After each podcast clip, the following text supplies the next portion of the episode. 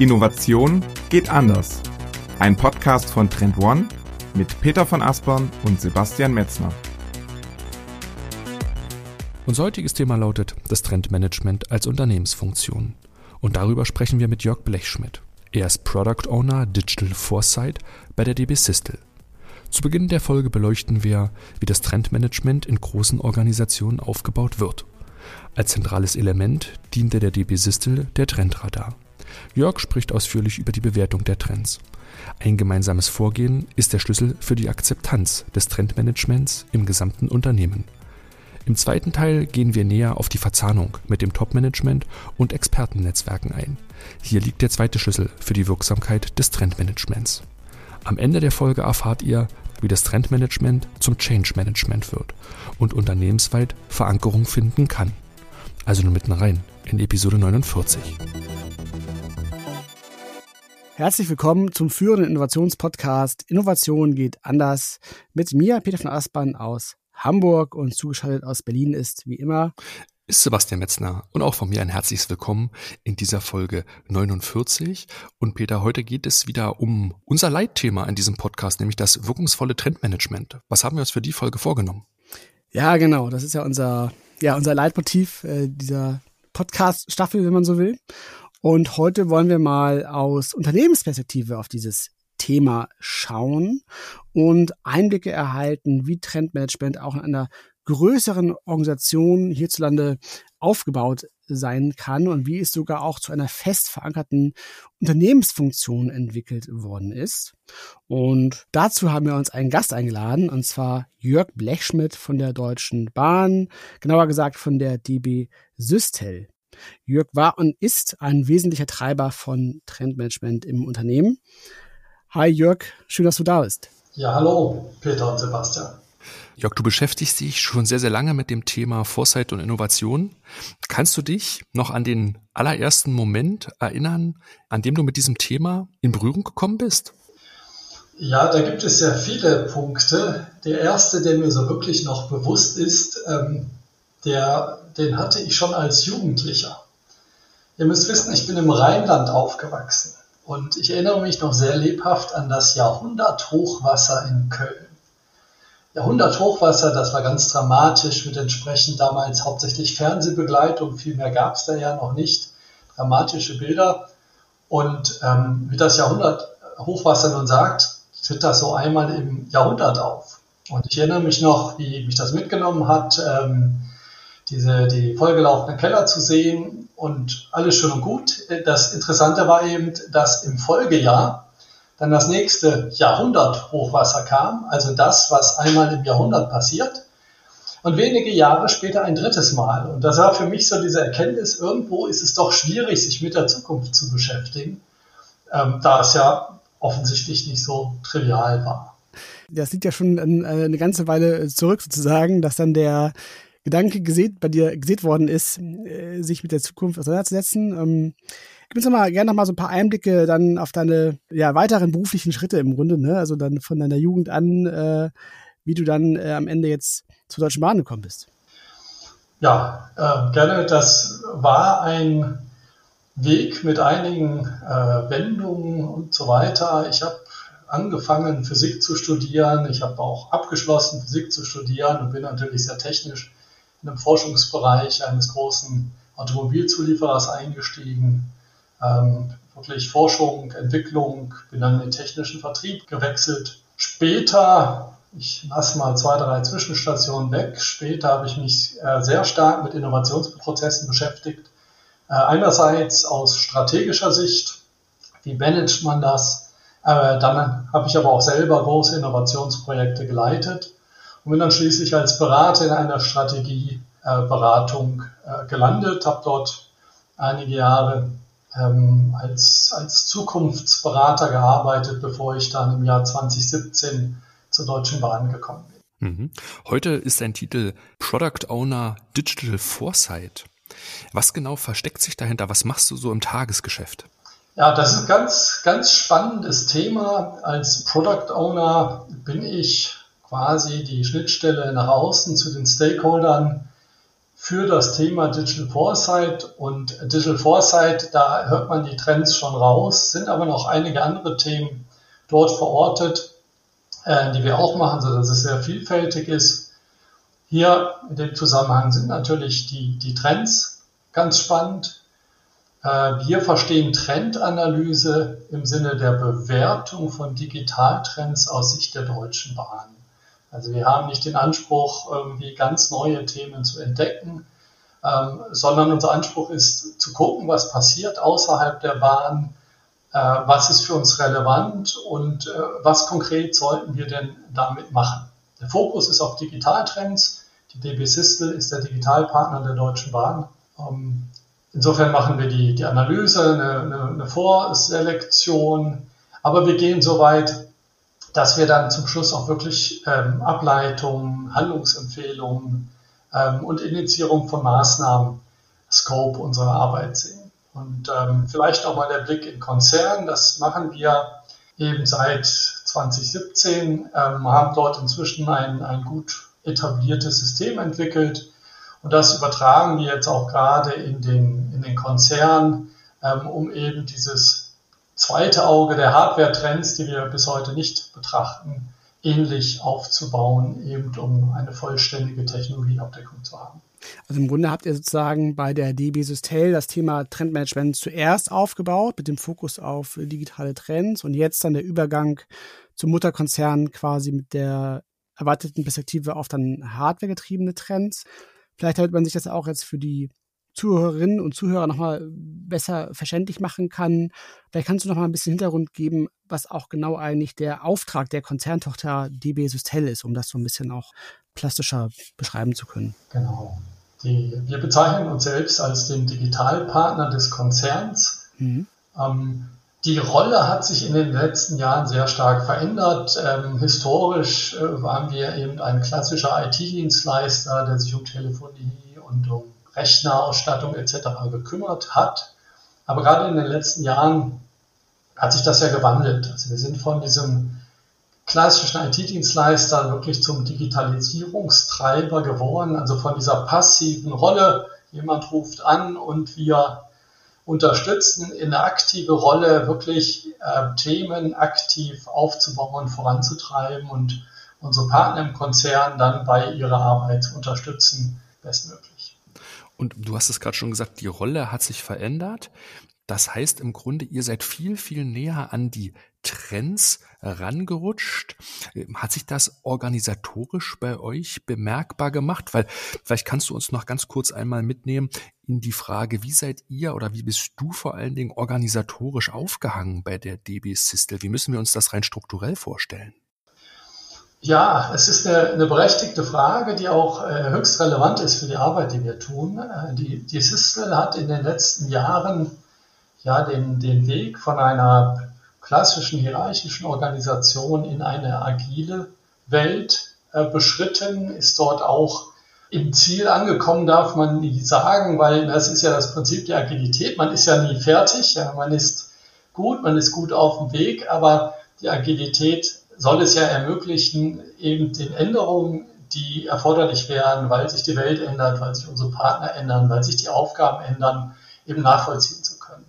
Wir arbeiten aber agil, das heißt, das Team Digital Foresight, das ich als Product Owner vertrete, ähm, ist dort in einer Einheit von vielen Teams aufgehängt, der Strategieeinheit.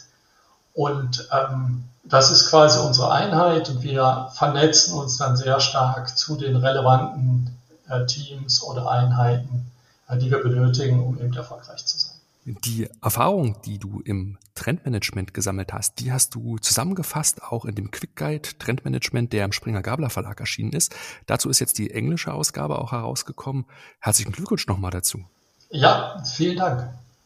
Denn ähm, ich glaube, wir können sehr, sehr viel lernen bei der Institutionalisierung des Trendmanagements. Vielleicht starten wir mal ganz am Anfang dieser Reise. Und die Frage ist, 2017 bist du zur DB Systel gekommen. Seid ihr auch in dem Jahr sofort mit dem Trendmanagement gestartet?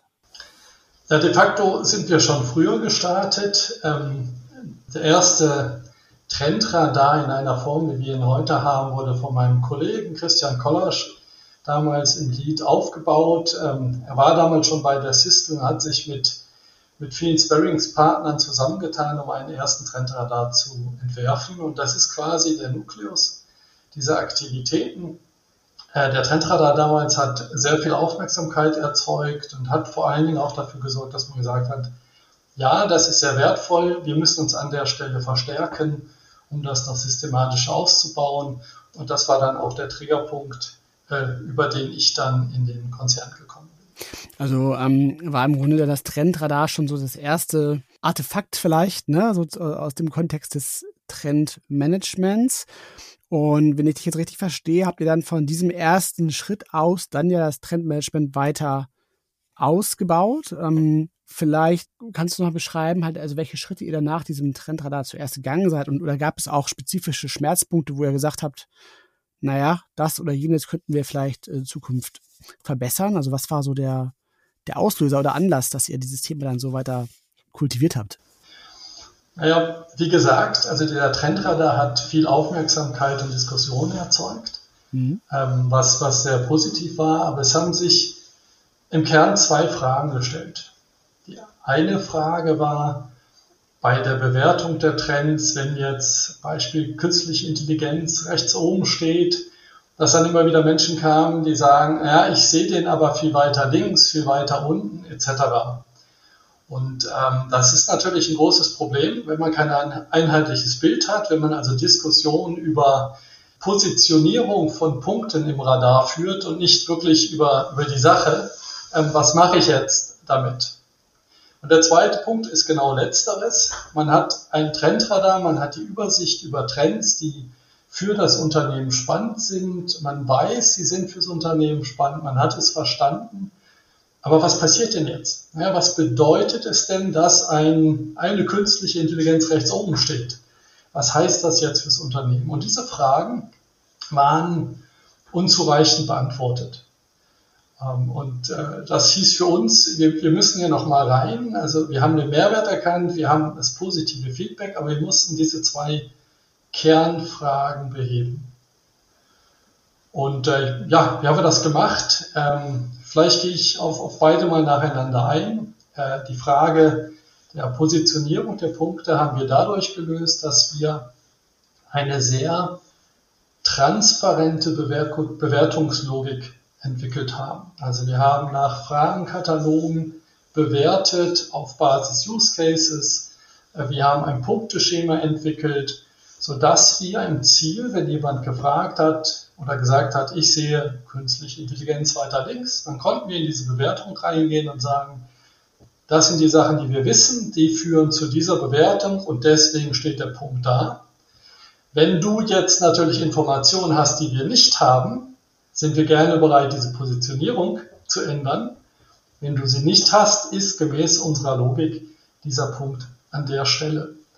Und äh, da war es natürlich sehr wichtig, diese, diese Bewertungssystematik transparent zu machen. Ich erinnere mich, dass wir mindestens dreimal unserer Geschäftsführerin der, der DB Sistel das erklärt haben, einmal sehr ausführlich und dann zweimal punktuell auf Nachfrage und irgendwann hat es dann so klack gemacht und sie hat uns nie wieder danach gefragt. Für sie war das dann verstanden, klar, sie wusste, so ist das, ich kann es nutzen. Und dann kam eher mal immer mal wieder das E-Mail sagen, ich habe hier ein Meeting, wir wollen auf Basis des Trendradars diskutieren, kommt doch mit, könnt ihr das nicht kurz vorstellen? Und das ist ein ganz entscheidender Prozess, weil man muss so ein System, naja, das darf nicht das eigene System sein, das muss das gemeinsam getragene, das akzeptierte System sein. Wenn jemand auf diesen Trendradar guckt, dann muss das eine Aussage haben und nicht die Fragen, jetzt verstehe ich nicht, wo es herkommt, etc., sondern hier hat jemand eine saubere Arbeit gemacht, ich kann das jetzt nehmen und damit weiterarbeiten. Und das war der Haupteffekt der transparenten Trendbewertung, die wir dort haben.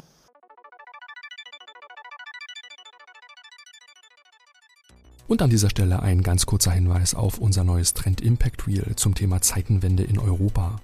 Denn der russische Angriffskrieg gegen die Ukraine bringt eine Vielzahl von politischen als auch wirtschaftlichen Umwälzungen mit sich. Deswegen haben wir bereits zu Beginn des Krieges begonnen, systematisch die Auswirkungen dieses Konfliktes zu untersuchen. Wozu führt die neue Verbundenheit von EU und NATO? Was folgt aus der Zunahme von Cyberangriffen und den gestörten Lieferketten? Von den unmittelbaren Auswirkungen auf der primären Ebene über die mittelbaren Konsequenzen auf der sekundären und tertiären Ebene haben wir insgesamt 56 Auswirkungen für euch identifiziert. Wichtig ist, dass sämtliche Auswirkungen die bestehenden Trends beeinflussen. Einige dieser Trends werden beschleunigt, andere wiederum abgebremst. Welche Mega- und Makrotrends jetzt an Relevanz gewinnen, das zeigt euch unser Trend Impact Wheel. Auf trendone.com slash Zeitenwende könnt ihr euer Exemplar herunterladen. Den Link findet ihr auch unten in den Show Notes. Und nun wieder zurück in den Podcast.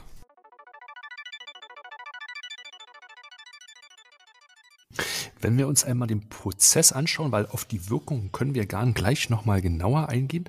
Ich möchte aber nochmal einen Schritt zurückgehen, nämlich auf die Inhalte des Trendradares. Du hast gerade künstliche Intelligenz oben rechts erwähnt. Wie sind denn die Trends analysiert worden? Und vielleicht kannst du uns einen kurzen Einblick geben, wie viele Trends drin sind und was für euch so ein bisschen die Leuchtturme innerhalb des Trendradares sind, dass wir einfach noch besser verstehen, wie ist das bei euch aufgebaut? Kann ich gerne machen. Äh, was uns wichtig war bei dem Trendradar schon beim Aufbau, dass wir immer daran gedacht haben, was passiert denn jetzt damit. Die Menschen, die mit dem Trendradar arbeiten, die, sagen wir es ganz plakativ, Budgets freigeben, das sind klassische Management-Typen, Ausbildung etc., die sie haben. Das heißt, sie müssen anschlussfähig sein. Deswegen haben wir uns zwei Kriterien ähm, zur Bewertung überlegt. Der eine ist, was ist, wir nennen es den Deutsche Bahn Business Value, also was ist der wirtschaftliche Wert eines Trends, den wir uns angucken in einem Zeithorizont von zehn Jahren und konkret auf Basis möglicher Use Cases bewerten. Und das ist, wir reden Management, im Kern Umsatz und äh, Ergebnispotenzial. Wir haben noch einen Disruptionsfaktor drin, ähm, der ist aber auch nichts anderes als quasi entgangener Umsatz. Ja, was würde passieren, wenn wir nichts tun? Dann könnte uns Umsatz wegbrechen. Und wir haben noch einen kleinen Punkt drin, ähm, äh, das nennen wir regulatorisches, weil wir natürlich als Bahnunternehmen in einem sehr stark reglementierten Umfeld agieren, sodass wir uns selbst zwingen, drauf zu gucken, welche Sachen sind denn nicht möglich für uns, auch wenn sie vielleicht technisch denkbar wären. Und deswegen habe ich eine, im, im, im Resultat eine sehr wirtschaftliche Bewertung, also was für ein Potenzial steckt hinter so einem Trend auf sich zehn Jahre. Und die zweite Kriteriengruppe ist, ähm, wir nennen es Maturity, das ist eine, die, eine reife Bewertung. Ähm, die beantwortet die Frage, wie einfach kann ich die Möglichkeiten des Trends heute schon nutzen? Mhm. Ja, aus Management denke, klar, wenn ich weiß, es ist was spannend, dann die Frage, was kann ich damit denn überhaupt schon was anfangen oder nicht? Und diese Reifebewertung geht weit über diese reine Trendreife hinaus, weil es ist auch wieder dieser Management-Ansatz, was kann ich tun? Und am liebsten wäre es mir ja, wenn ich einfach Produkte am Markt kaufen könnte, die super zusammenspielen, die standardisiert sind und es Berater gibt, wo ich eigentlich gar nichts mehr tun muss, außer einkaufen. Das ist bei Trends, ja, Quantencomputing noch lange nicht der Fall. Ähm, aber wie ist es denn? Ist es schon technisch wirklich erwiesen? Ähm, Gibt es vielleicht erste Firmen, die sowas machen? Das sind so die Kriterien. Das heißt, diese Reifebewertung ist quasi gesamtheitlich aus Sicht des Anwenders zu sehen. Und macht ihr das im Grunde jetzt für den Bahnkonzern insgesamt oder macht ihr da nochmal so eine Art von, naja, ich will mal sagen, Facettierung, um mal zu unterscheiden zwischen jetzt zum Beispiel Cargo oder Personentransport oder den Bahnhöfen? Also spielt das für euch eine Rolle oder versucht ihr das möglichst global zu betrachten? Vielleicht ähm, der Blick auf unsere ursprüngliche Aufgabe als wir diesen Trendradar aufgebaut haben oder unsere Trendarbeit aufgebaut haben, dann war der Fokus dafür zu sorgen, dass die DB Sistelle stärker in die Rolle des Digitalpartners und auch Vordenkers kommt. Mhm. Das heißt, unsere Bewertung äh, zielt, zielte ursprünglich und zielt auch heute im Kern noch darauf, dass wir als DB Sistel ein zukunftsfestes Portfolio entwickeln. Also unser Angebot in den Konzernen. Das heißt natürlich, die Trendbewertung muss aus Sicht unserer Kunden, also unserer Partner im Konzern, der Geschäftsfelder und so weiter kommen. Aber wir gucken eben auf den gesamten Konzern und nicht spezifisch auf die einzelnen Felder. Das heißt, wir haben schon die Bewertung aus Sicht unserer Kunden, aus Sicht der Bahn, aber natürlich pauschal. Und wenn jetzt ähm, ein spezifischer Bereich kommt, dann wird er mit diesem pauschalen vielleicht nicht genug anfangen können. Das heißt, ähm, wir haben immer wieder die Anfragen, ähm, das zu konkretisieren. Da unterstützen wir, da arbeiten wir zusammen, nutzen dann unsere Erkenntnisse als Ausgangsbasis, um das zu individualisieren. Und es gibt auch durchaus Bereiche in der Bahn, die das schon selbst machen, die unsere Quelle nehmen. Was uns aber ganz wichtig war, ist, dass wir, unser Fokus sind ja die Digitaltrends, dass wir für unseren Schwerpunkt wirklich eine akzeptierte Grundlage für alle legen.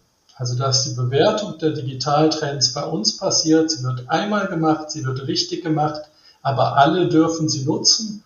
Und wir halten auch mit keinen Informationen äh, hinterm Berg, sondern es genau da einmal richtig, um dann effizient die anderen zu, zu enablen, damit sinnvoll zu arbeiten.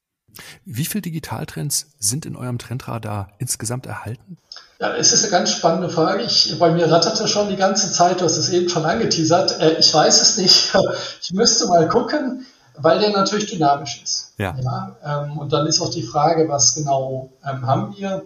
Wir haben so rund 15 Trends. Es sind zwei, drei drauf, die wir, ich nenne mal, nenne mal stillgelegt haben, weil wir die nicht mehr aktiv weiter bearbeiten. Wir sagen, die sind so gut in der Organisation etabliert, dass unsere Weiterbearbeitung einen eingeschränkten Mehrwert nur bringt.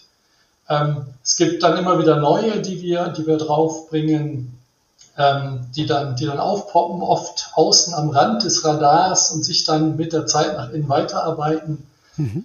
Wir sorgen dafür, dass wir im Laufe des Jahres auf jeden Trend mindestens einmal draufgeschaut haben, um ihn zu aktualisieren.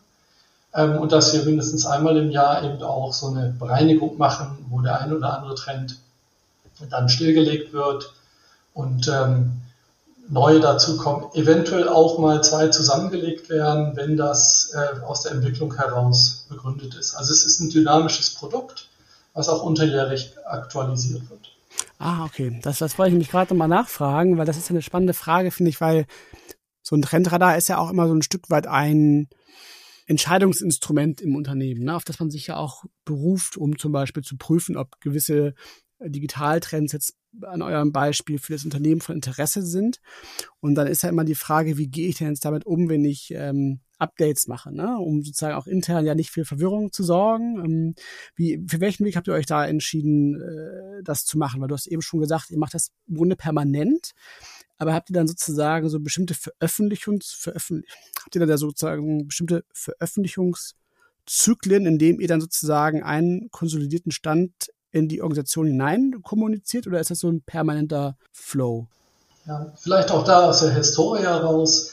Als wir angefangen haben, war der Trendradar wirklich ähm, einmal im Jahr eine PDF-Broschüre, die im September war es, glaube ich, erschienen ist, äh, die wir ursprünglich sogar als, als kleines Büchlein gedruckt haben und, und verteilt haben äh, waren super Giveaways. Ähm, möglicherweise habt ihr sogar noch das eine oder andere da im Schrank liegen. Ihr ja. liegt gut.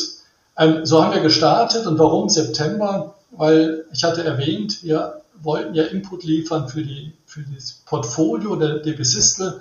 Und im September beginnt traditionell der Planungsprozess ähm, der Portfolioentwicklung, sodass wir quasi ganz am Anfang die Trendperspektive reinbringen können und dann äh, das, das Team von der Business Strategy das aufnimmt und damit weiterarbeiten kann.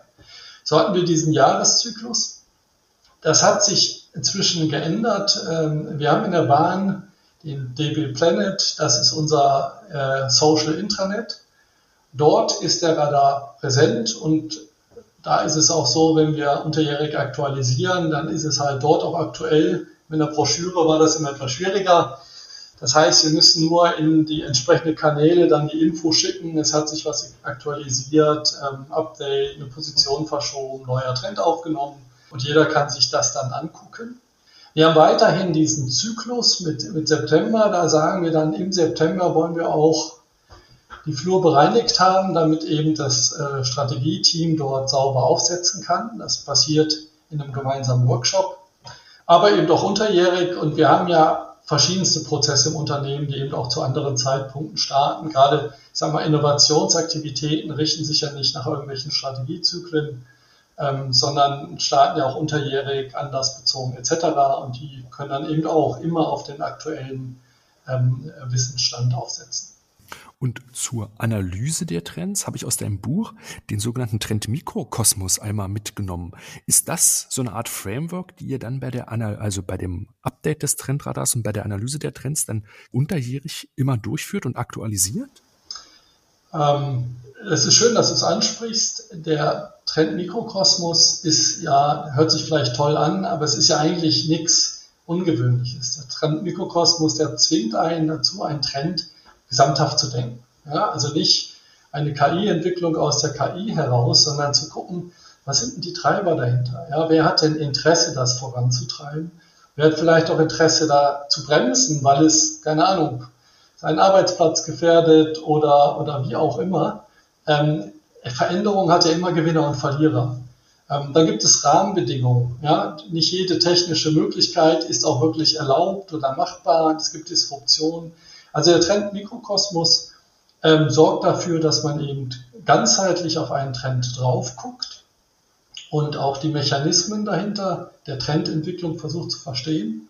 Ähm, wir haben in einer Trendstudie, die auch ähm, öffentlich ist, ähm, den explizit reingenommen, ausgefüllten Trendmikrokosmos. Es ist aber so, dass wir, dass wir ihn auch nicht für jedes Thema wirklich einsetzen. Also es ist ein Tool von mehreren, und der Trendmikrokosmos wurde halt sehr spezifisch entwickelt im, im Rahmen des Buches, ähm, weil wir in unserer Arbeit gemerkt haben, uns fehlt da noch ein Ansatz. Aber ist natürlich auch ein gewisser Aufwand, äh, der nicht jedes Mal gerechtfertigt ist. Und weil du gerade die Bewertung als einen der größten Hebel vor allen Dingen in der Akzeptanz angesprochen hast und gerade auch nochmal die Verbindung zu eurem sozusagen Social Intranet. Wie funktioniert die Bewertung? Ist die kollaborativ für eine Vielzahl von außenstehenden Personen, so freie Radikale in der ganzen Organisation offen? Oder ist es eher, dass ihr ausgewählt selektiv auf bestimmte Teilnehmer drauf zugeht? Wie funktioniert die Bewertung genau? Wir machen das so, dass äh, wenn wir einen Trend bewerten, eine Person aus unserem Team dafür in den Lead geht, quasi diesen Prozess führt. Das fängt ja sehr stark mit Recherche an, die üblichen Quellen, äh, Analystenberichte, Web Research, Studien, was auch immer. Da gibt es ja unheimlich viel freie Information. Aber diese Person sucht sich auch dann das Netzwerk an Menschen im Konzern, die heute in diesem Trend schon arbeiten oder bereit sind mitzuarbeiten, Interesse dran haben. Also ein, ein Netzwerk, ähm, die Trendbewertung findet in der Regel in einer Art Kernteam von fünf, sechs Personen statt, aber wir binden natürlich möglichst viele Personen ein. Die zu finden ist nicht immer einfach. Ich erinnere mich aber, dass wir, ich glaube es war 20, 2018 schon, als wir den Trend Quantencomputing, oder war es schon 2017, Quantencomputing auf den Radar gesetzt haben, da, da wussten die meisten äh, noch nicht, was das denn überhaupt ist. Und dennoch haben wir zwei Personen im Unternehmen gefunden, die liebend gern mitgearbeitet haben, ja, so vom Typ Physiker und interessiert. Und in einem großen Unternehmen ist es eigentlich fast unmöglich, zum Thema keinen zu finden, der sich damit auskennt. Also das gelingt sehr gut, aber ist natürlich rein, rein freiwillig und bedeutet für die Person auch immer, dass er die Zeit irgendwo mitbringen muss.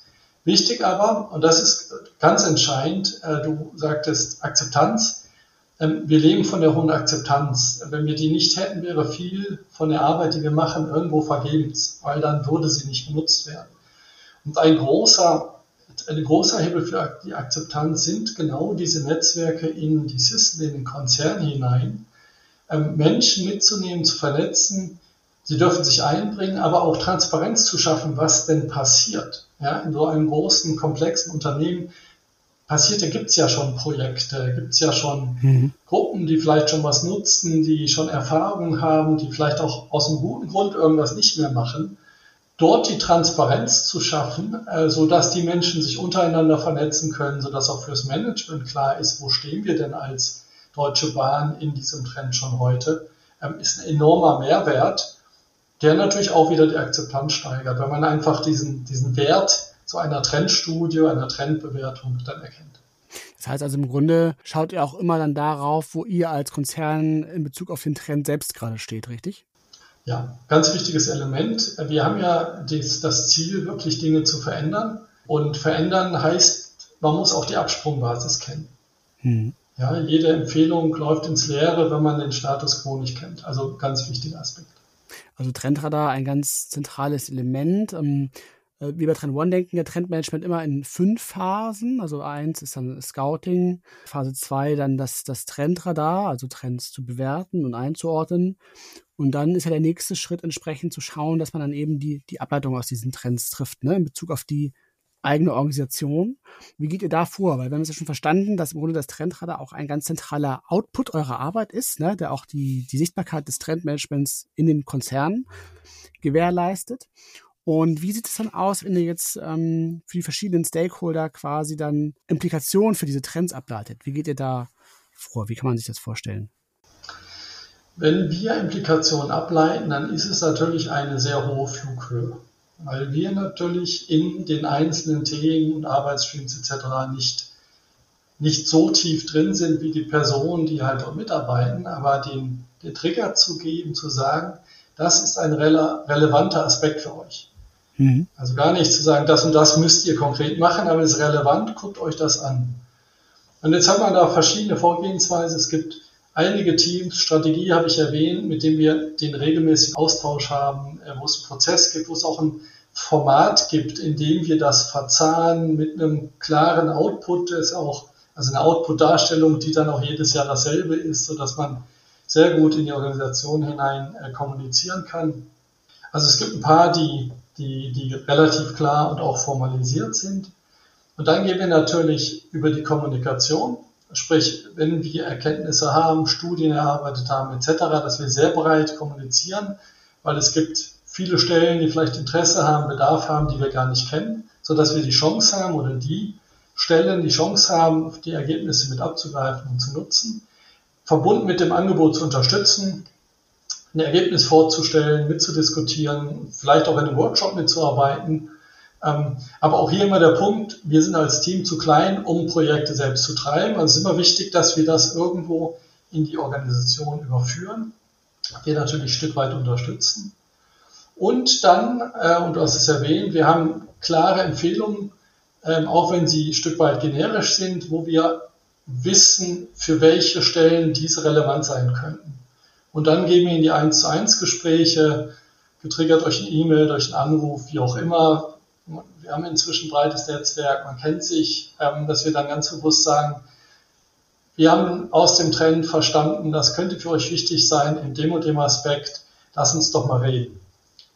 Äh, in dem Sinne ist es natürlich ein offenes Angebot und vielleicht auch ganz, ganz wichtig bei der Trendarbeit, dieser Trend-Input ist ja immer nur ein Input. Und äh, die, die Organisation, das Management, wie auch immer, hat ja ganz, ganz viele Bälle, die es in der Luft halten muss. Das heißt, man darf auch nicht enttäuscht sein, wenn so ein ganz spannender Impuls vielleicht ein bisschen früh ist oder gerade geringere Priorität hat. Aber es ist, zeigt sich äh, häufiger, dass man es mal angetriggert hat. Es ist vielleicht nicht viel passiert, aber ein Jahr später kommt dann doch nur das E-Mail, lass uns reden, weil es dann aktuell wird oder einfach auch der, der Freiraum entstanden ja, das, da muss man sich auch ganz einfach bewusst sein, ne? dieser Trendinput ist wichtig, aber es ist Trendinput, es ist in der Regel nichts unbedingt kritisch kurzfristiges, sondern ähm, das kann auch mal reifen.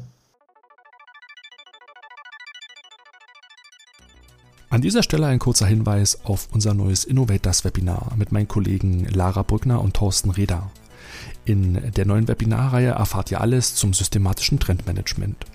Wie können Innovationsverantwortliche mehr Fokus in ihre Arbeit bringen? Wie können sie die interne Sichtbarkeit ihrer Ergebnisse erhöhen? Und wie können sie alle Stakeholder in der Organisation mitnehmen? Thorsten und Lara stellen euch dazu die erfolgreichsten Strategien, Lösungsansätze und Praxistipps vor. Am 28. April und 19. Mai finden die nächsten beiden Webinare statt.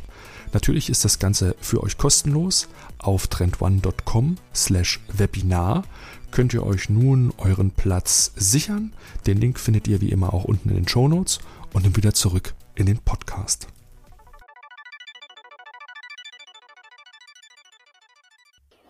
Euer Trendteam, von dem du gerade schon sprachst, wie viele Personen seid ihr genau? Gibt es da festgelegte Rollen. Hm, wie müssen wir uns das genau vorstellen? Habt ihr da so ein stehendes Team als festen Kern etabliert? Das Team Digital Foresight hat äh, rund sechs Personen im Umsetzungsteam. Also ja, sechs Personentage jeden Tag äh, Arbeitsleistung. Ich hatte aber anfangs erwähnt, dass wir verschiedene Themen haben, die durchaus ähnliche Kaliber sind sodass wir im Durchschnitt, ich habe es mal abgeschätzt, etwa mit zweieinhalb Personen an den Trendthemen dran sind. Ähm, zweieinhalb Personen ist schon ganz ordentlich, muss man sagen. Ich glaube auch, dass es für unsere Größe der System durchaus angemessen ist. Also ist jetzt auch nicht der, der Wunsch, da groß aufzustocken. Ähm, sollten allerdings auch nicht weniger werden. Das Schöne an, der, an unserem Team ist, dass es nicht wirklich ich sag mal, zwei Vollzeit- und eine Halbzeitperson ist, sondern es sind halt Ressourcen von zweieinhalb Menschen aus dem Team und wir können das anders bezogen schieben. Wenn also andere Themen im Vordergrund rücken, dann schmeißen wir mehr Ressourcen da rein und wenn die Trend dann wieder wichtiger wären, gerade im Vorfeld zu diesem besagten September, wenn man alles nochmal bereinigen will, braucht man ein bisschen mehr, dann schieben wir mehr Ressourcen dort rein. Und es sind de facto bei uns auch eigentlich alle die auf eine oder andere Art im Trendthema mitarbeiten können. Und natürlich, ähm, wir haben so ein bisschen das, das Bild der, der Fußballmannschaft, da gibt es den Linksaußen, ja, da gibt es den Mittelfeldspieler und den Libero, sodass wir natürlich unsere Spezialisten haben, die auch brauchen, auch Menschen, die äh, Netzwerk haben, Menschen, die die Beziehungen zu, zu Analysten haben, etc., die dann eben mit ihren Stärken eingesetzt werden. Und jeweils die Person, die natürlich in Lead geht von der Trendstudie, von der Trendbewertung, die muss für diese Zeit natürlich eine ganze Menge Ressourcen blocken. Und du hattest eben ja auch schon gesagt, dass ihr quasi dann eure, eure Manpower dazu nutzt, dann auch diese Themen aktiv in der Organisation zu platzieren. Also so habe ich es eben verstanden, äh, auch in Bezug auf die, die Ableitungen dann. Ähm, wie, wie macht man das denn ganz konkret? Also habt ihr dann eine Ausarbeitung und sagt, schaut mal hier, ähm, lieber Geschäftsbereich XY, dieses Thema hat Potenzial und zwar in der in der Größe und man könnte das und das machen? Also kann man sich das so, so vorstellen? Ich, ja, ich glaube, das trifft es ganz gut. Wir können so ein Potenzial, also ich, oder wir wollen so ein Potenzial auch nicht unbedingt quantifizieren. Ähm, das ist, wie soll ich sagen, da würden wir uns überfordern und das ist auch etwas, wo ich sage, wenn das von uns kommt und wir sagen, liebes, ne, liebes Geschäftsbereich, wir wissen das, dann ist das nicht nur anmaßend, das, das kommt auch nicht gut, aber das ist auch nicht ähm, das Thema, weil ich glaube, diese Quantifizierung kann, können die anderen mindestens genauso gut leisten. Viel wichtiger ist überhaupt aufmerksam zu machen. Hier kommt was quer von der Seite rein, was euer Geschäft beeinflussen wird. Mhm. Und ähm, damit solltet ihr euch, oder wir glauben, ihr solltet euch damit auseinandersetzen und wir werden euch das gerne einfach mal vorstellen und erklären. Das ist in der Regel der erste Schritt. Und dann bringt man eine Runde zusammen mit drei, vier geeigneten Ansprechpartnern, für die das relevant ist. Man stellt das kurz vor, man diskutiert, wir geben Impulse, was wir glauben, ähm, wie der Einfluss sein könnte. Und dann überlegt man sich am Ende, ja, ist es, ist es wirklich so wichtig? Ist der richtige Zeitpunkt? Was könnten nächste Schritte sein? Und diese nächsten Schritte sehen dann in der Regel extrem individuell aus. Und ist dieser, dieser, ähm, dieser Connect, den du gerade beschrieben hast, dann, wie soll ich sagen, also geht der dann vor allem in die einzelnen Unternehmenssparten rein oder habt ihr auch sozusagen eine Art Connect zur Unternehmensstrategie, also sozusagen den Weg nach oben, wo ihr dann auch da Impulse setzen könnt? Ja, also dort sind wir an vielen Stellen vernetzt, ähm, tauschen uns eng aus. Ähm, vielleicht nochmal, um so dieses, dieses, dieses Framework richtig zu setzen. Wir sind ja im Konzern nicht die Einzigen, die sich mit der Zukunft beschäftigen. Ich meine, Strategie per se ist ja eine Beschäftigung mit der Zukunft. Und das Trendmanagement ist ein Tool. Und es gibt einige Teams verteilt in der DB in den einzelnen Geschäftsbereichen, ähm, die sich auch mit Trends beschäftigen. Es gibt Projekte, Beispiel, wenn, wenn, ein, wenn man sich überlegt, wie sehen denn die, die neuen S-Bahnen aus, ICEs aus, ähm, was wollen wir denn irgendwie bestellen, dann hat das ja einen mehrjährigen Vorlauf und das sind dann Züge, die vielleicht 20, 30 Jahre auf den Schienen sind.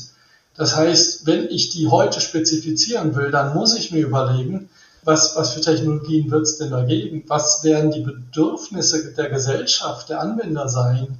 Ja, so triviale Fragen wird es, ne, vor und nach Corona wird es genauso viele Berufspendler geben oder eben nicht. Das muss ich ja beantworten in dem Moment, wo ich ein Lastenheft gebe, um dann mindestens Optionen offen zu halten, sodass ich ne, reagieren kann. Also diese Gedanken, die, die sind ja sehr breit im Unternehmen. Und die, die Lösungen die dort sind oder die Teams, die, damit, die sich damit beschäftigen, die arbeiten alle sehr unterschiedlich. Ähm, von Szenarioanalysen über individuelle Trendradare. Es gibt bei uns im Unternehmen eine Trendmap, die sich nur um das Thema Personal kümmert. Ja, die, die HR Trendmap sehr viel. Und was wir aktiv treiben, ist die, die Vernetzung der individuellen Stakeholder. Das hat zwei Vorteile. Der eine ist natürlich, wenn man voneinander weiß, kann man voneinander lernen. Ähm, und, und das Zweite ist, äh, dass man Themen auch gemeinsam angehen kann. Und das passiert auch so häufig, wenn, wenn jemand aus diesem Netzwerk ähm, irgendwie ein neues großes Thema stemmt, dass dann relativ bald die anderen kontaktiert werden und so, pass auf, das und das haben wir vor, könnt ihr dazu beitragen, seid ihr ein Ergebnis interessiert, wollen wir was zusammen machen. Das ist alles so, so ein Netzwerk auf, auf Arbeitsbasis, was aber sehr gut funktioniert, weil man einfach den, den Nutzen erkannt hat. Und es gibt verschiedene Prozesse, also auch in der, in der Konzernstrategie, ähm, Innovationsprozesse, die sich unter anderem unseren Trendradar angucken und sagen, was sind denn jetzt hier spannende Felder für die, für die Strategie, die man im nächsten Zyklus aufnehmen könnte, etc. Und das passiert auch nicht einfach nur, indem Sie auf unsere Produkte gucken, sondern in der Regel geht man gemeinsam in den Workshop und diskutiert darüber. Mhm. Diskutieren ist ein gutes Wort. Geht es manchmal kontrovers her? Was sind vielleicht so die größten Bretter, die ihr so bohren musstet in der gemeinsamen Akzeptanzschaffung? Also ich glaube, dieses, dieser, dieser Trendradar ist sehr, sehr harmonisch. In dem Moment, solange ich nur drauf gucke und es verstehen muss, ist es eigentlich sehr, sehr harmonisch. Wir haben hohe Akzeptanz, wir haben ähm, viele, viele Menschen, die, äh, die das gut finden, die das nutzen. Es beginnt immer dann, wenn man was tun muss oder sich ändern muss. Also wie stark mache ich mir das zu eigen? Mhm. Und da muss man sehen, dass, naja, es gibt zwei prinzipielle Hürden. Die eine Hürde ist natürlich organisatorisch.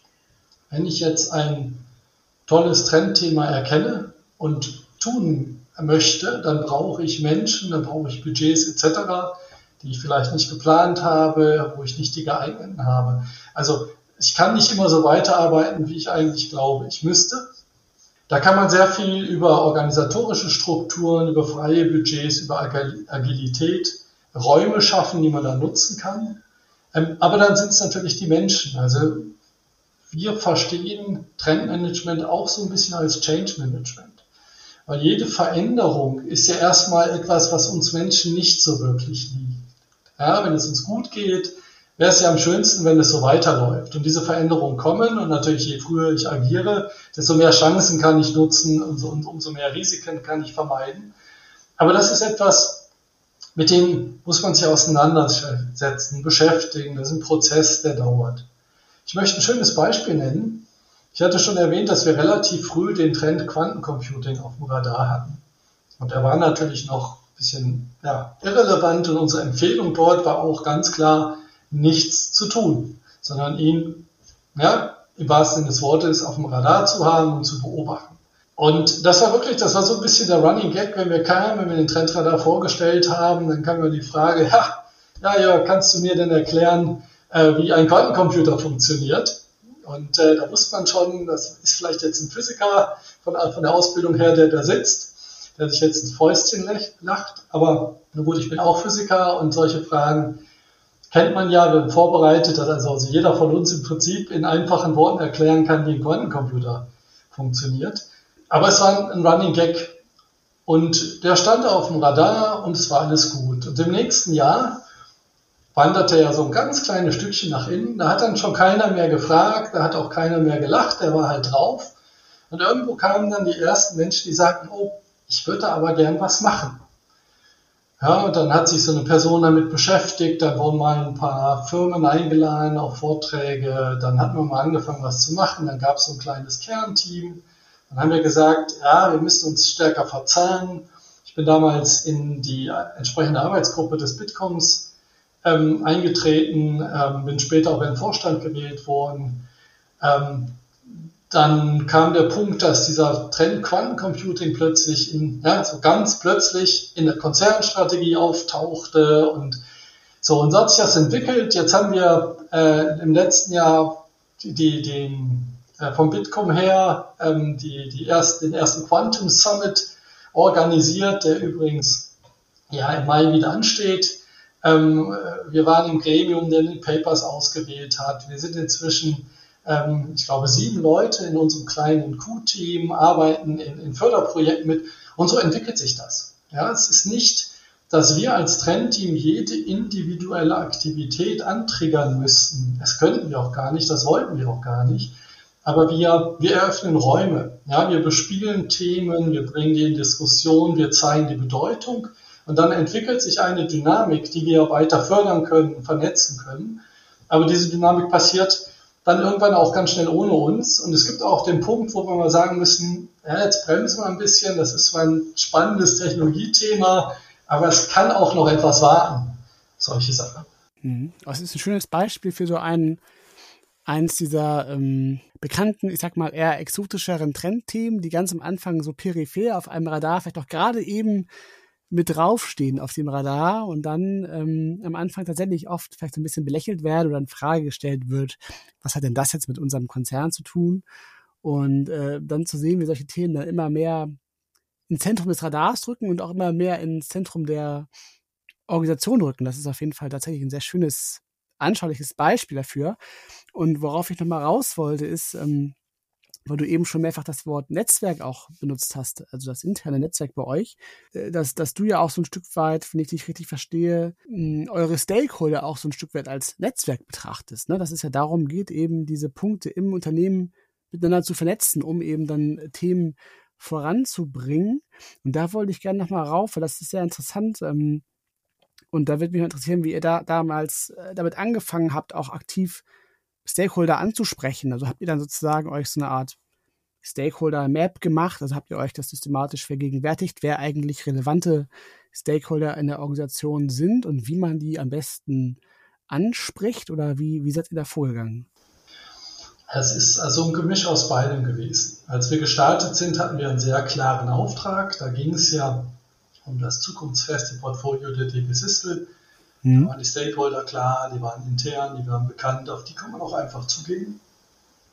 Ähm, das haben wir auch sehr konsequent gemacht und ähm, haben uns auch sehr stark darauf fokussiert. Also erstmal dort wirklich Impact liefern und auch zusehen, dass es eben nicht beim Papier, bei der Darstellung bleibt, sondern auch was passiert. Und da haben wir auch schon innerhalb der Sistel so ein bisschen diesen Change gesehen. Am Anfang sehr schwierig und dann steigt, ja, Steigerung der Offenheit, der Akzeptanz ähm, des, des Einbringens. Ähm, das war, ähm, ja, äh, das hat sich so entwickelt, schrittweise evolutionäres Vorgehen. Und irgendwann war dann der Punkt, dass wir aus dem Trendteam äh, gesagt haben, naja, wir gucken uns Digitaltrends an, aber die Musik spielt ja gerade so in diesem in dem Punkt, wo dann technologische Möglichkeiten auf Bedarfe, auf, auf den Markt, auf die Gesellschaft treffen. Und wir müssen das, ähm, wir müssen beide Seiten sehen, um, um wirklich zu verstehen, was passiert denn da. Ähm, haben uns dann aber auch sehr schnell gesagt, wir als Team können das nicht leisten, wir wollen das nicht leisten, es ist auch gar nicht ich sag mal so, unsere Aufgabe als, als, ne, als Technologiepartner, Digitalpartner im Konzern. Und sind in Austausch mit der Konzernstrategie gegangen, die schon mal ein größeres Projekt gemacht hatten. Und haben dann gemeinsam ein, ja, wir nennen es heute Team Z, Z wie Zukunft, aufgebaut. Das war einfach ein Bottom-up-Netzwerk der, der Willigen sozusagen, alle, die Trends an, mit Trends arbeiten, Trends gebrauchen können, verzahnen sich dort. Und über das Team Z, wo wir dann noch gar nicht mehr im Lead waren, sondern einfach nur noch mitgearbeitet haben, das wird von Mario Jamski aus der Konzernstrategie äh, und Kolleginnen Kolleginnen ähm, getrieben, moderiert, ähm, haben es dort geschafft, ein äh, DB-Trendradar aufzubauen, ähm, der eben umfassend auch Gesellschafts-, Politik- und Markttrends zeigt und auch Technologietrends, dann sich unseres Radars bedient ähm, und die dann dort abbildet.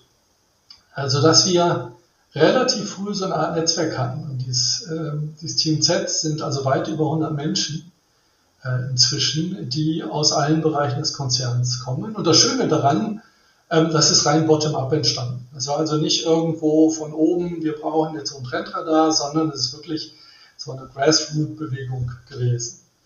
Das war aber ein Netzwerk, mit dem man sehr viel machen kann. Das ist es immer noch, weil man darüber eben die Verknüpfung in Konzernen hat, versteht, was passiert, wo, was sind die Schwerpunkte, man hat Ansprechpartner. Was uns dann im nächsten Schritt noch gefehlt hat und was extrem wichtig war, ist stärker an die Entscheider ranzukommen. Und das sind zunächst mal, das war unser Fokus, ähm, und das ist auch heute noch der Fokus, das T-Ressort, also das Technologieressort, was eben, ne, wir gehören als ähm, DB Sistel ebenfalls ins Technologieressort dort unsere Kolleginnen und Kollegen bis hin zum Digitalvorstand, Digitalvorständigen ähm, jetzt ähm, uns einzubinden und zu verzahnen. Und das haben wir sehr systematisch gemacht, indem wir geguckt haben, wer ist da, wen kennen wir, über wen kennen wir den, wie machen wir einen Aufschlag und sind dann in der Regel über Inhalte gekommen, über den Radar oder eine Studie und haben gesagt, wir glauben, ist relevant, wollen, dürfen wir die mal vorstellen, wollen wir mal drüber reden. Ähm, und so hat sich das Stück für Stück entwickelt. Es ist ja oft so, wenn man einen guten Inhalt hat, wenn man einen guten Input hat, äh, wo der Gegenüber erkennt, das ist nützlich, ähm, dann hat man auch die Offenheit. Das war also auch nicht wirklich problematisch, aber es ist ein Prozess. Da muss man sich Stück für Stück reinarbeiten. Du hast es gerade gesagt, bei euch entsteht sehr, sehr viel Bottom-up im Gegensatz zu Top-Down von oben vorgegeben. Wie, wie erklärst du dir das? Wie erklärt ihr euch das, dass ihr so Grassroot-mäßig getrieben seid? Ist das was, was organisch entstanden ist? Und fördert ihr das auch bei euch? Ja, wir tun uns da als Team Digital Foresight sehr leicht, weil wir ja in einer agilen äh, Arbeitsorganisation unterwegs sind. Sprich, ähm, als Product Owner des Teams habe ich natürlich die Schnittstellen zu bedienen. Ich muss Ergebnisse liefern, aber die Ergebnisse sind nicht so kleinteilig definiert, ähm, dass ich jetzt, keine Ahnung, im Jahr drei Trendstudien abliefern muss, sondern es geht um die zukunftsfeste Ausgestaltung des Portfolios. Und wie ich das am besten mache, bleibt mir überlassen. Natürlich nicht in dem Sinne, dass ich mir irgendwas ausdenke und es dann mache, sondern in der Diskussion mit meinen Partnern, mit meinen Kunden, Abnehmern, Zuarbeitern eben einen Weg finde. Und wenn wir in unserer Arbeit merken, wir müssen was anders machen, wir müssen was weglassen, wir müssen was Neues dazunehmen, dann können wir das aktiv antriggern, ohne jetzt irgendeine Beschlussvorlage zu machen, sondern wir reden halt mit den Leuten, die es, betrifft. Und wenn die sagen, oh toll, das würde mir echt helfen, dann müssen wir eben noch die Ressourcen dafür irgendwo finden. Das, da muss dann was anderes runterpriorisiert werden, wie auch immer. Aber dann haben wir das selbst in der Hand. Das heißt, diese agile Organisation, die gibt natürlich die Stoßrichtung auch vor. Es ist ja nicht so, dass jeder machen kann, was er will. Aber die Art, wie es gemacht werden kann, wie dieser Nutzen geliefert wird, den kann ich natürlich viel leichter challengen, hinterfragen, weiterentwickeln. Und das hat uns absolut in die Hände gespielt. Und du hast ja eben nochmal euer Netzwerk auch erwähnt, das Team Team Z, ne? So ist, glaube ich. Ja. ja. Das ist quasi ein Netzwerk, was ihr aber aktiv sozusagen managt und auch dann äh, zusammenhaltet sozusagen. Ist das so richtig? Äh, nein, ist es so nicht. Ähm, wir sind dort aktiv ähm, dabei, wir haben auch einen, einen sicherlich nicht unwichtigen Part. Wir haben es damals mit angetriggert. Okay. Weil wir es für wichtig gehalten haben. Aber wie gesagt, als kleines Team kann man nicht alles, alles leisten und haben das äh, ja, aus den, den drei, vier Personen, die gemeinsam das gestartet haben, hat sich halt ein Kern rausgebildet, der es nun auch weiter treibt und sehr gut macht und wir uns da einbringen. Wir haben auch, glaube ich, gar nicht, gar nicht irgendwie den, den Drang, da im, im Lied zu sein. Ja, es hat uns gefehlt als Ergänzung für unsere eigene Arbeit, aber es das heißt ja nicht, dass wir es selbst machen müssen. Und ja. wir sind mit der Aufstellung super zufrieden, so wie es aktuell läuft. Und aus deiner Sicht, wie du auch Trendmanagement bei der Bahn interpretierst, geht es ja sehr viel auch richtigerweise sehr viel um das Stakeholder-Management und um, äh, sehr viel auch darum, Botschafter des Wandels im Grunde zu sein, also diese Themen in die Organisation hinein zu tragen. Und ähm, wir hatten ja eingangs dieses Gesprächs schon jetzt viel über das Radar gesprochen, auch als einen ganz wichtigen Kristallisationspunkt, ne, die man halt nutzt, um diese Themen auch zu platzieren. Ich würde mal interessieren, mit welchen weiteren Formaten arbeitet ihr regelmäßig? Also du hast auch schon eben Studien erwähnt. Gibt es noch andere Formate, die dir sehr wichtig sind und die sich sehr gut bewährt haben? Ja, also unser Digital Trendradar, also wie wir ihn nennen, ist so ein bisschen der Leuchtturm. Ja, das Aushängeschild, da läuft alles zentral zusammen. Das ist aber sehr high level. Ähm, und dieser Digital Trendradar ist bei uns im Social Intranet abgebildet und zu jedem Trend gibt es ein Porträt, wo schon relativ viele Informationen sind. Wenn wir uns neue Trends angucken, dann kann das auf verschiedenen Stufen passieren. Eine sehr schlanke Weise ist, dass wir einfach nur ein neues Trendporträt machen, also wirklich nur die Informationen recherchieren, ähm, die für eine schlanke Version äh, relevant sind und natürlich die Trendbewertung machen, sodass wir einen Trendpunkt auf dem Radar platzieren können. Was sie aber oft machen, was heißt, naja, so oft dann auch wieder nicht, weil jede einzelne Aktion doch viel Zeit erfordert, das sind diese Trendstudien. Das sind dann wirklich 40, 50-seitige ähm, PDF-Dokumente, wo wir einen Trend sehr detailliert analysieren, ähm, mit, was ist ein Trend, mit einer Definition, mit einer Erläuterung, mit was passiert draußen, was passiert bei der Bahn, was sind ähm, gute Beispiele, da bedienen wir uns auch sehr gerne den Datenbanken von Trend One. Ähm, das Sehr möchte gut. ich hier gerne mal an, äh, einbringen. Es ist ja auch nicht das Einzige, wo wir zusammenarbeiten. Um das sehr plakativ zu machen, wir bringen auf Future Stories rein. Wie wird man sich das so in zehn Jahr, Jahren vorstellen? Und aber auch ganz wichtig, wir haben äh, in der Einleitung wirklich managementmäßig aufbereitet, Kernempfehlungen, Chancen, Risiken, äh, Kurzporträt, dass man, ich sag mal, wenn man die ersten drei Seiten gelesen hat oder, oder vier, eigentlich alles verstanden hat. Das ist viel Arbeit. Ähm, da gehen schon mal vier, fünf Monate ins Land. Ähm, die sind sehr kleinteilig, aber bringen natürlich auch sehr viel Wert. Ähm, nicht nur aus der Radarsicht, sondern eben auch viele Impulse, die vielleicht unmittelbar für den Innovationsprozess nutzbar sind. Wir haben noch ein kleineres Format, äh, was wir noch stärker ausbauen wollen. Das sind Trendimpulse. Das sind im Prinzip aufs Wesentliche fokussierte Trendstudien. Die haben nochmal eine, einen besonderen Charme. Alle Trends, die wir auf dem Radar haben, müssen ungefähr eine gleiche Körnung haben. Ja, sonst ist ja so ein Business Value vom Trend, der ganz klein geschnitten ist, der fällt natürlich immer ab gegen alles andere, einfach nur, weil ich den zu eng definiert habe. Und das würde natürlich eine falsche Botschaft senden. Also können wir das nicht machen. Aber oft gibt es so Themen. Ähm, ich möchte zwei Beispiele nennen. Ähm, Gaia X, ja, die europäische Cloud-Plattform, das ist natürlich in so einem Cloud-Trend drin, aber dieser Aspekt, ähm, der wurde an vielen Stellen im Unternehmen diskutiert. Wir haben das Gefühl, jeder redet über was anderes. Das heißt, wir gesagt haben, wir greifen den mal auf, machen eine saubere Definition, erklären den nochmal, und ähm, schreiben rein, an welchen Stellen das für die Bahn relevant ist. Sehr kompakt, ich weiß nicht, ob das dann acht, neun Seiten waren und vor allen Dingen auch sehr schnell. Also wir können viel kurzfristiger reagieren.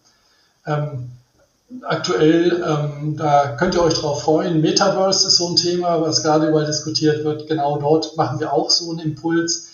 Auch aus demselben Grund. Ne? Es gibt eigentlich keinen, der nicht irgendwo was über Metaverse liest aber ich sage mal, 90 Prozent haben irgendwie ein ganz, ganz verschwommenes Bild im Kopf, was es denn sein könnte. dass man da einfach mal Klarheit schafft. Das ist sicherlich ein Format mit viel Potenzial. Aber dann ähm, haben wir so einen Blog, wir nennen den Wissenstransfer. Da geht es genau um die Verzahnung. Das, was wir irgendwo auf dem Papier haben, ist ja auch immer nur ein Ausschnitt von dem, was wirklich an Verständnis und Erkenntnissen da angefallen sind. Ja, damit gehen wir in Workshops, äh, wir halten Keynotes, äh, geben Impulse ja, in verschiedensten Formaten, ähm, greifen Themen auf, die wir dann auch mal Thema tiefer legen. Da sind wir so ein bisschen auf der Dienstleister, da kann man uns aktiv ziehen und wir unterstützen.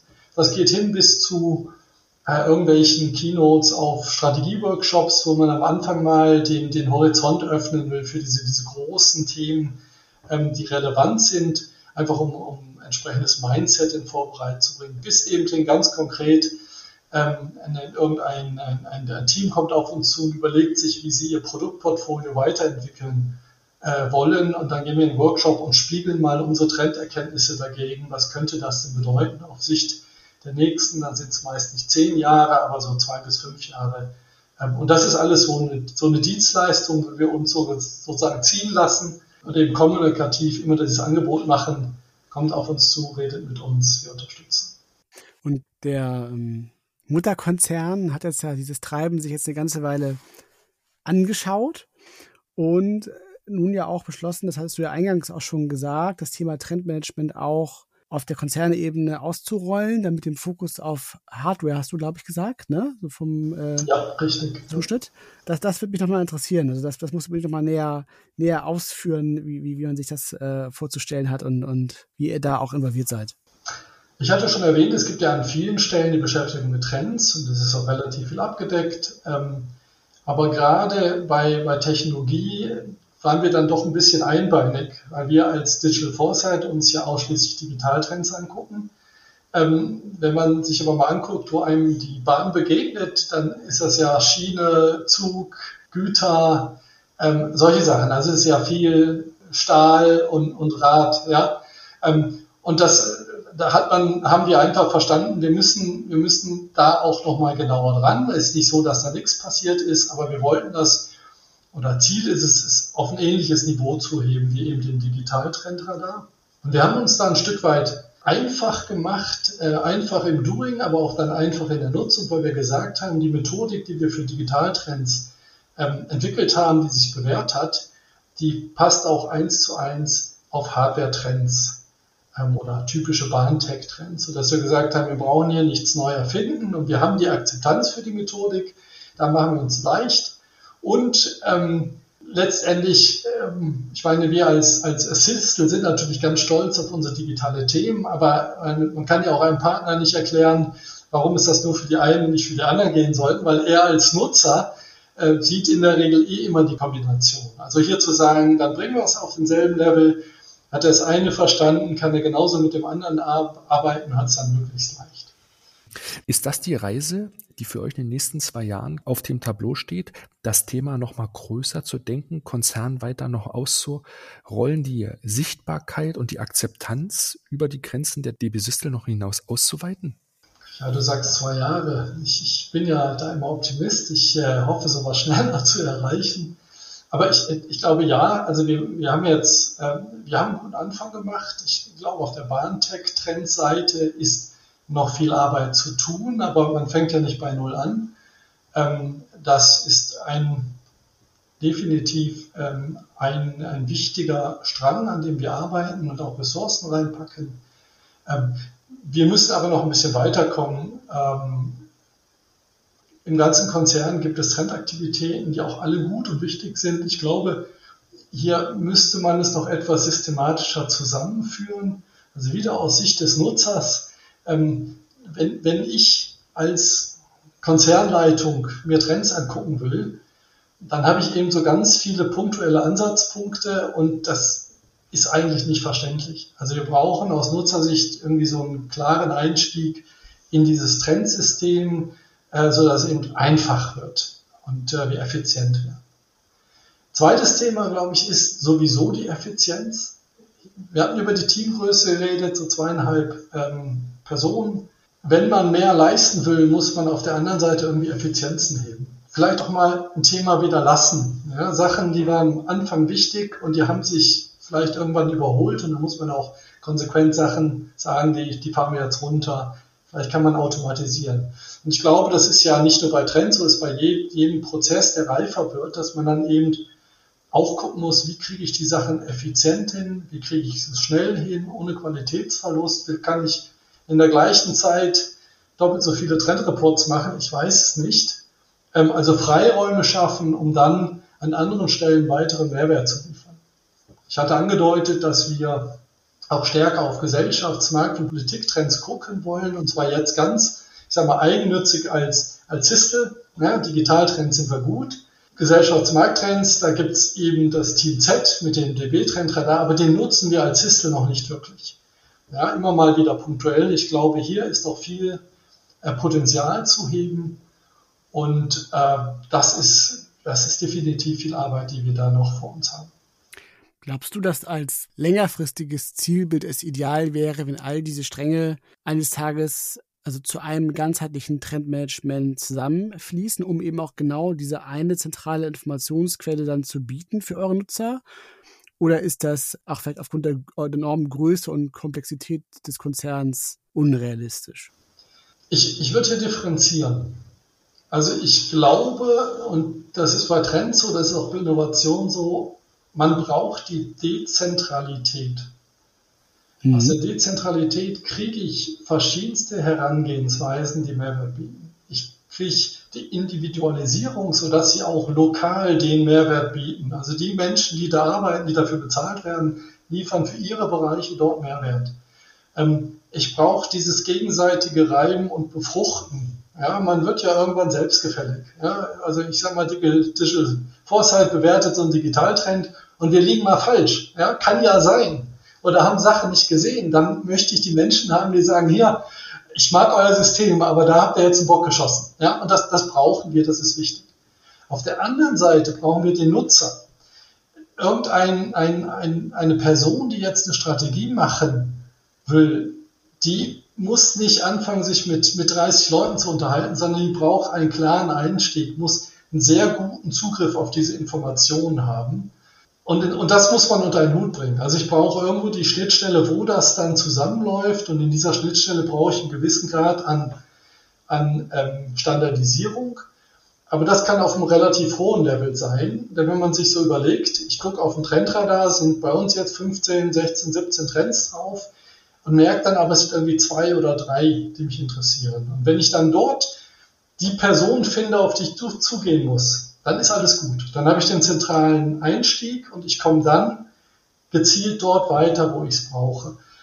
Und ähm, das ist natürlich ein, Konzern mit über 300.000 Menschen. Ist, ist das schon ein Rat, aber es ist möglich, es muss halt irgendwo clever gemacht werden. Und mit dem Blick zurück über die letzten Jahre, Gab es etwas, wo du sagst, das war die größte Erkenntnis, das würde ich jedem raten, der mit dem Thema Trendmanagement als Unternehmensfunktion beginnt? Ja, beginnt. Also wenn man beginnt, glaube ich, ist es ganz wichtig zu verstehen, dass man so ein Trendmanagement ja macht, um irgendwas zu verändern. Also wir als Team messen uns daran, was hat sich verändert, wenn wir wieder raus sind. Das ist unser Kriterium. Wenn sich nichts verändert hat, dann können, hätten wir es auch lassen können. Denn man muss sich bewusst sein, Trendmanagement ist nichts, was kurzfristig auf den Unternehmenserfolg einzahlt. Es ist auch was, was relativ schnell zur Disposition stehen kann, wenn die Zeiten schlecht werden.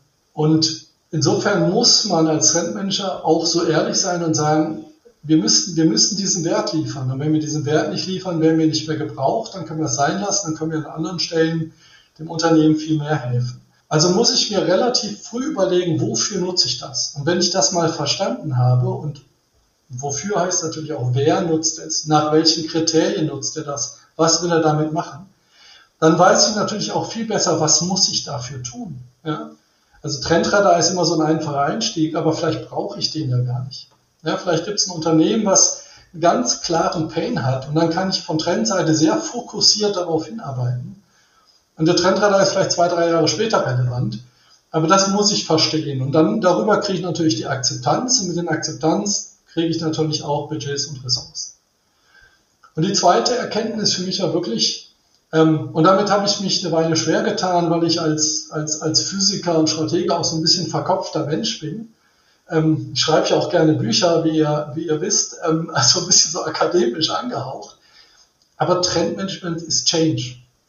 Es reicht nicht, super Erkenntnisse zu produzieren, die ich dann in Form einer PDF irgendwem zuschicke. Dann passiert nichts. Ja, also oder nichts ist vielleicht auch übertrieben. Ja, es gibt überall clevere Leute, die dann auch den, den Wert alleine erkennen. Aber diesen Prozess muss ich facilitieren und das kann ich auch nicht erst, wenn die Ergebnisse da sind. Sonst brauche ich noch mal ewig, sondern ich muss mich früh verzahlen, ich muss früh reden. Ich werde erkennen, dass ich plötzlich vielleicht ganz andere Menschen einbinden muss oder erkennen vielleicht, dass ich da wieder wen habe, der schon ganz viel weiß und das eigentlich nutzen kann. Oder erkennen, dass ich ganz andere Schwerpunkte brauche. Aber das erkennt man eben nur, indem man mit anderen spricht. Und das sind natürlich die direkten Stakeholder, die man kennt, die Abnehmer, aber es sind auch verrückte Stellen. Ja? Wenn man weiß, irgendwo läuft ein Innovationsprojekt, ähm, warum tauscht man sich nicht mal beim Kaffee aus und fragt hier, als ihr gestartet habt, habt ihr mal auf Trends geguckt? Ja? Was habt ihr denn da gemacht? Oder jetzt umgekehrt, ähm, hättet ihr es vielleicht tun sollen? Oder kann ich euch vielleicht sogar helfen? Und viel, viel reden, das ist natürlich auch wieder dieser Bottom-up-Ansatz. Der passt nicht für jede Organisation und da bin ich mir als Systelaner auch durchaus bewusst die Regeln, die wir bei uns haben, die funktionieren nicht überall. Also da muss jeder auch so seinen Weg selbst finden. Aber ich glaube, ähm, man muss einfach mal viel ausprobieren ähm, und offen sein und das dann für sich werten. Nicht alles, was einem gesagt wird, muss man dann auch wirklich machen, aber je mehr Input man kriegt, desto besser kann man entscheiden, was auch wirklich zielführend ist. Ja, das ist eine gute Quintessenz ähm, aus deiner Arbeit auch tatsächlich, denke ich, weil du hast sehr deutlich gemacht, dass es beim Trendmanagement auch ganz stark um, um Wirksamkeit geht und eben auch Wirksamkeit durch Kommunikation und Stakeholder-Management. Das fand ich nochmal einen ganz, ganz äh, wesentlichen Aspekt tatsächlich. Und ich fand auch den Gedanken sehr interessant, dass es auch darum gehen kann, auch intern Netzwerke also zu nutzen, aber auch mit aufzubauen, um so ein bisschen auch diesen, diesen, ähm, soll man sagen, die die, die Keime des Neuen im Unternehmen auszusehen, um es mal blumig auszudrücken. Das, ich fand das äh, äh, sehr interessant, diesen, diesen Fokus nochmal so zu sehen, ähm, auf dieses Stakeholder-Management auch so stark Wert zu legen. Absolut. Mhm. Super. Vielen lieben Dank, Jörg, dass du heute deine Einblicke, deine Erkenntnisse, die Ergebnisse mit uns geteilt hast. Danke für die Teilnahme hier am Podcast. Aber lieb gerne doch. Denn können wir euch das Buch vom Jörg, Trendmanagement der Quickheit im Springer Gabler Verlag auf Deutsch und jetzt auch auf Englisch wärmstens ans Herz legen. Ich habe es relativ schnell durchgelesen, knapp über 100 Seiten, sehr, sehr gut gemacht. Jörg, wenn man mit dir in den Austausch, in den Kontakt treten will, wie kann man dich am besten erreichen? Ein äh, sehr einfacher Kanal ist LinkedIn. Äh, dort bin ich vertreten, dort posten wir auch unsere Studien immer mal wieder. Mhm. Ähm, das, äh, ich, ich glaube, kriegt man viel mit von dem, was wir tun. Da bin ich ansprechbar und ich habe auch, das ist einer der Vorzüge der, der Deutschen Bahn, ich habe auch die Freiheit, andere Firmen in dem Bereich äh, zu coachen. Also sprecht mich gerne an. Ein, ein Telefonat ist immer drin. Vielen Dank fürs Zuhören. Wie immer gilt, wenn ihr den Podcast mögt, empfehlt uns gern weiter an Kollegen und an Freunde. Wie immer finden wir es gut, wenn ihr den Podcast bei Apple und jetzt auch bei Spotify bewertet. Wenn ihr Fragen an uns habt oder Feedback an uns geben wollt, schreibt uns gern an podcast.trendone.com. Und dann hören wir uns schon wieder in Kürze, Peter. Wann kommt die nächste Folge raus? Die nächste Folge kommt raus am 14. April und ist dann die Folge Nummer 50 tatsächlich schon. Tatsächlich, am Gründonnerstag. Dann die kleine Jubiläumsfolge.